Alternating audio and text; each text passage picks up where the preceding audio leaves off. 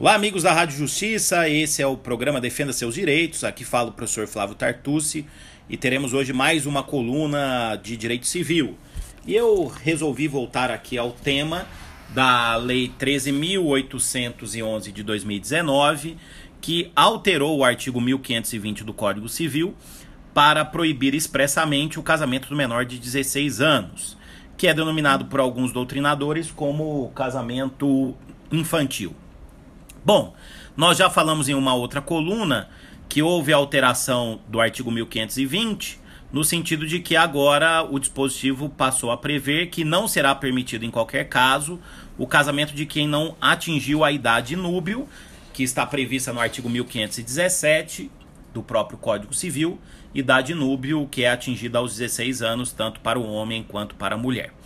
Nessa nossa coluna de hoje, eu analisarei aqui a possibilidade da união estável do menor de 16 anos.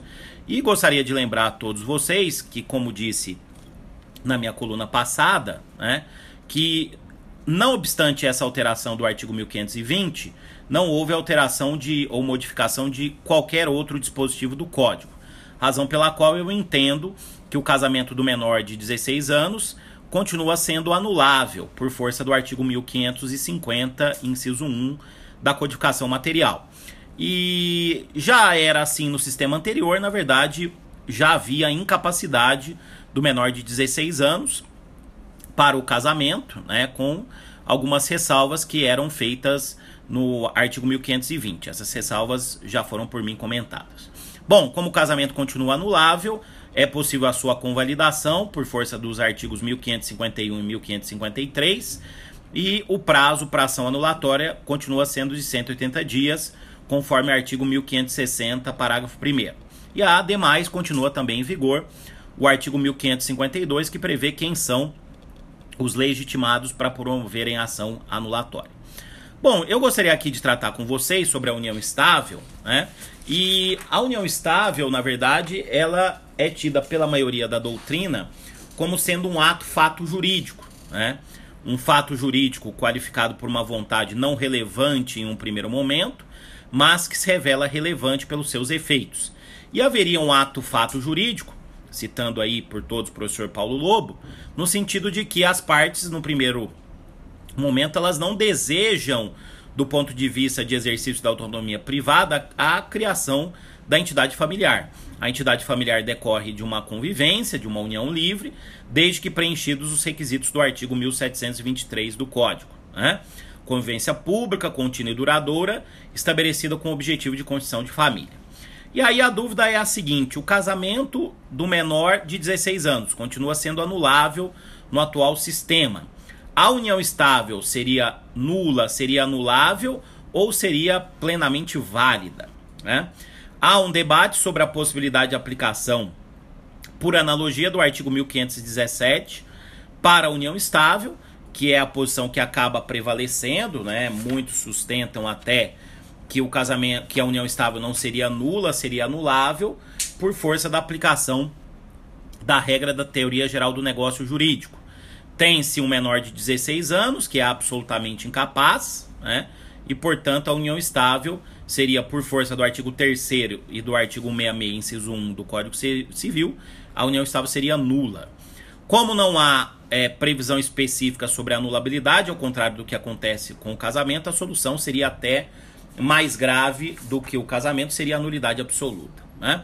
Essa é uma posição é, sobre a qual eu sempre estive baseado e filiado, mas o surgimento dessa lei, a Lei 13.811 de 2019, tem me trazido um, algumas outras reflexões, né, no sentido de se admitir, sim, a união estável da pessoa menor de 16 anos, caso seja essa a opção. Né.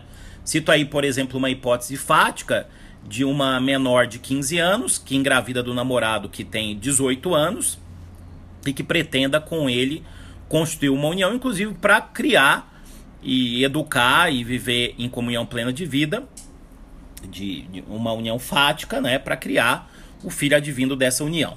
Bom, a, a, o surgimento da lei nova tem me trazido algumas reflexões e eu que tenho sido relutante na admissão da categoria do ato fato, tenho até repensado essa minha, essa minha posição.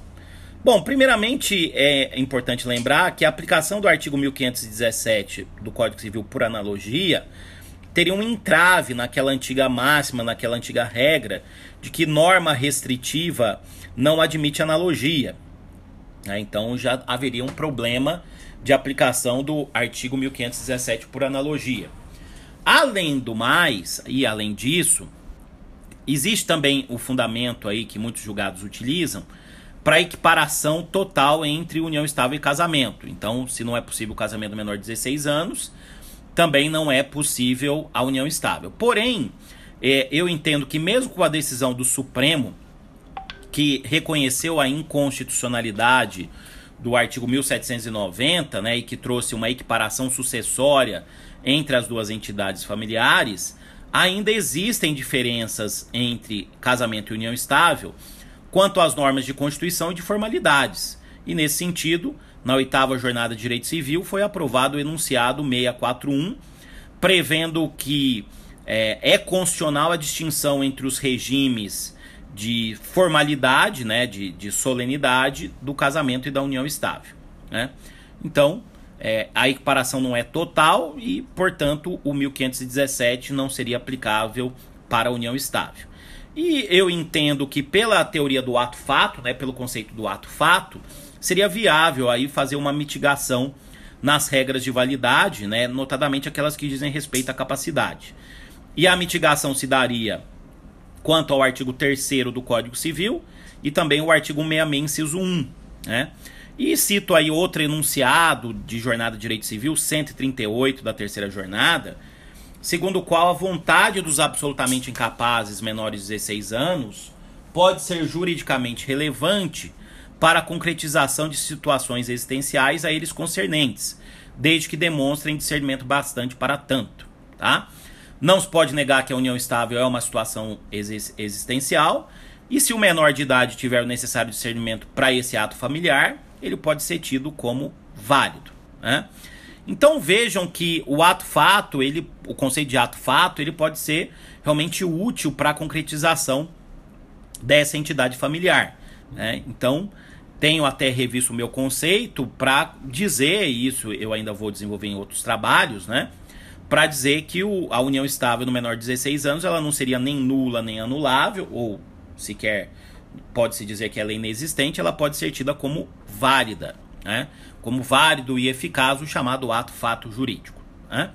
É, para aprofundamentos, recomendo aí a minha coluna do Migalhas de abril de 2019, que é um texto que vai ser publicado aí nesse final desse mês, né? Agora exatamente na quarta-feira, no dia 24 de abril. Recomendo para leitura de vocês o texto com o título A Lei 13.811 de 2009 e de 2019 e a união estava no menor de 16 anos. Então ali os senhores encontrarão os meus argumentos que demonstram que eu tendo a mudar minha opinião, né, ainda nos meus livros, de que o casamento do menor de 16 anos é anulável pela lei, mas a união estável ela será tida como válida e eficaz pela emergência dessa nova norma.